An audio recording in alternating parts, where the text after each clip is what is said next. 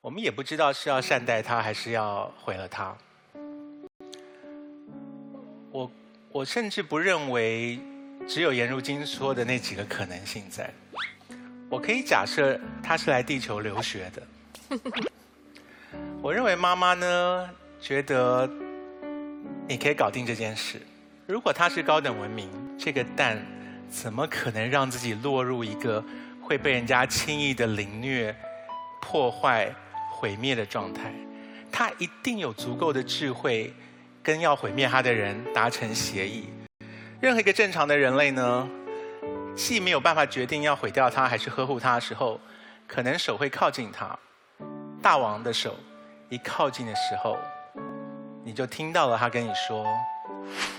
大王，你现在还很年轻，你的身体很健康，可是你的体温跟血液的流动当中，我知道你们家族里面有一种遗传的疾病，会在三十年之后，你的父亲可能会有白血球过多的症状出现。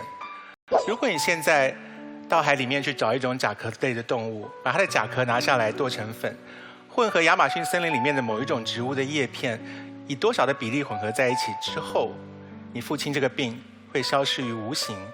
而且地球上面所有患这个病的人，本来不可被医治，现在都可以被移植。赵又廷的手一靠近的时候，这个蛋就会有声音告诉赵又廷说：虽然目前的生活看起来很安稳，可是地球的污染以及环境，使你们家所诞生的 baby 在三十年之后就没有任何生存的空间，淡水会不够，空气会污染，除非你用我告诉你的方程式。把水跟空气在一个月之内就变干净。来自高等生、来自高等生命的一个蛋，怎么会没有办法想好它的生存之道？怎么会没有办法来了地球以后搞不清楚地球的文化跟状况？尼安德塔尔人比我们现代人的脑容量大，而尼安德塔尔人被挖出来的骨头当中。显现了尼安德塔尔人曾经被暴力的穿洞、被暴力的焚烧，谁干的？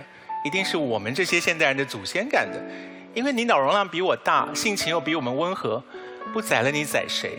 我们天性如此。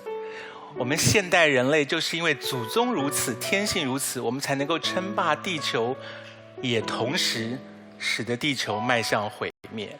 这是我们的天性。我们现在想靠自己解决问题，解决不了。就是你们人手一瓶饮料的时候，那些塑胶瓶的垃圾要如何处理？我们地球人没有能力管这件事情。你也许问他，他会说出来一个处理垃圾的方法。要不然他来地球干什么？他不会去一个没有塑胶瓶的地方吗？他在干什么？他在用这些换取他生存的空间。他到了这里来，觉得地球可以被复兴，可以被整治。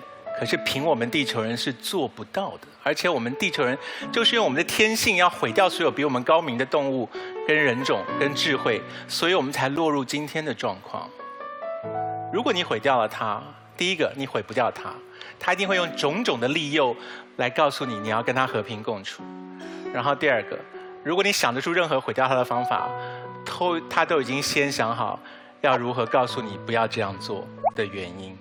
我们我们可以不要。